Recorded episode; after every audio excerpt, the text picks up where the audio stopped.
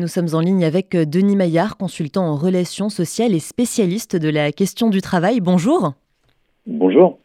Merci d'être avec nous euh, ce matin. Alors, on, l'a entendu, la barre euh, du million de personnes dans les rues a été franchie hier. C'était l'objectif officieux, on va dire, des, des syndicats. Est-ce que le gouvernement va devoir faire en fonction de cette mobilisation? Et surtout comment est-ce qu'il va naviguer d'ici au, au 31 janvier, donc date de la prochaine mobilisation?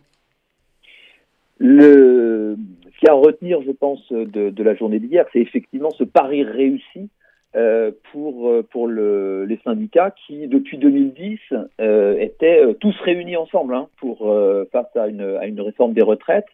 Et on voit bien que quand ils sont réunis, et notamment quand la CFDT, on entendait Laurent Berger juste avant euh, qui, parlait, je crois que c'est aujourd'hui celui qui, est un peu l'homme fort hein, de, cette mobilisation, euh, quand les syndicats et quand la CFDT euh, se mobilisent, il y a du monde.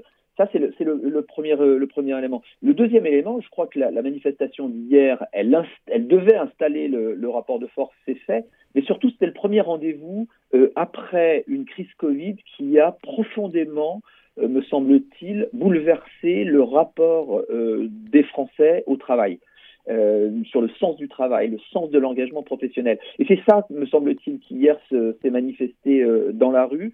C'est plus que question de, de l'âge de, de, départ, l'âge légal de départ, c'est plutôt ce qu'il y a dessous, à savoir euh, le rapport de la durée du travail face à l'effort fourni. Donc on a cette situation qui est installée.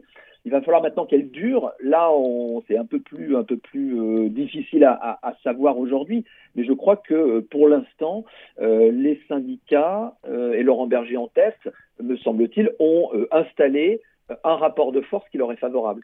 Mhm. Et, vous dites, Denis Maillard, qu'aujourd'hui, il y a une vraie interrogation euh, sur le travail, sur, euh, son organisation, sa, pénibilité ou tout simplement euh, son sens, et que cette réforme parle finalement assez peu de travail, et même que, plus encore, le gouvernement voit aujourd'hui le travail plutôt comme un loisir, un bien de consommation comme un autre, et non pas comme une activité.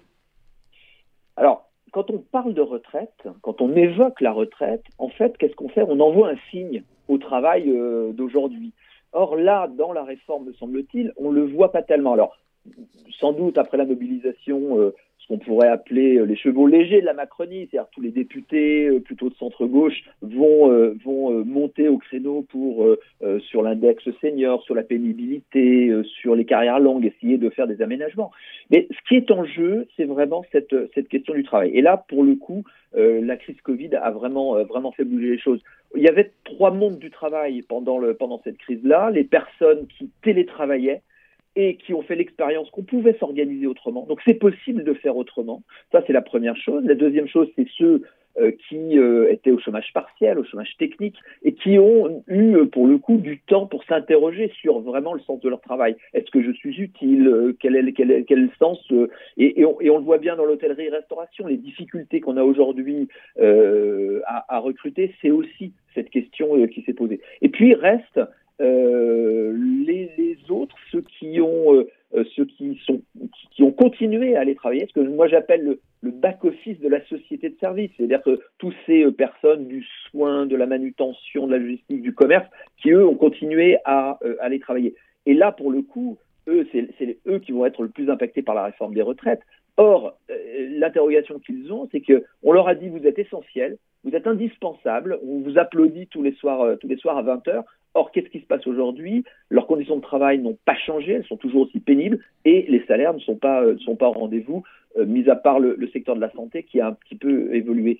Et donc, c'est cette situation-là euh, qui se trouve euh, interrogée par une, réforme des retraites dont le, membre du gouvernement qui s'exprimait juste avant dans votre reportage le disait bien, c'est indispensable, il n'y a pas à discuter, il faut la faire. Mais au contraire, tout ce qui s'est passé depuis trois ans, c'est précisément une réinterrogation du sens du travail. Donc c'est de ça dont il faudrait, je pense, aujourd'hui discuter. Alors rapidement, Denis Maillard, dernière question, à quoi est-ce qu'il faut euh, s'attendre pour la suite?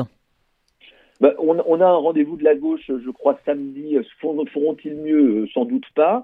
L'autre rendez-vous, c'est le, le, 31, le 31 janvier. est-il possible de, mobiliser autant? Ben, on, le verra. C'est vrai que sur les, par exemple, le monde enseignant s'est largement mobilisé avec un, fort taux de grève. Est-ce qu'il peut faire grève deux fois dans le même mois en perdant 150 euros de revenus? C'est difficile à dire. Pense qu'on va avoir aujourd'hui ce que je disais juste avant, euh, des propositions, me semble-t-il, sur des aménagements autour de, euh, la pénibilité. Euh, si l'intersyndical tient et tient sur un mot d'ordre qui est non à 64 ans, là on va vers un rapport de force qui risque de bloquer durablement.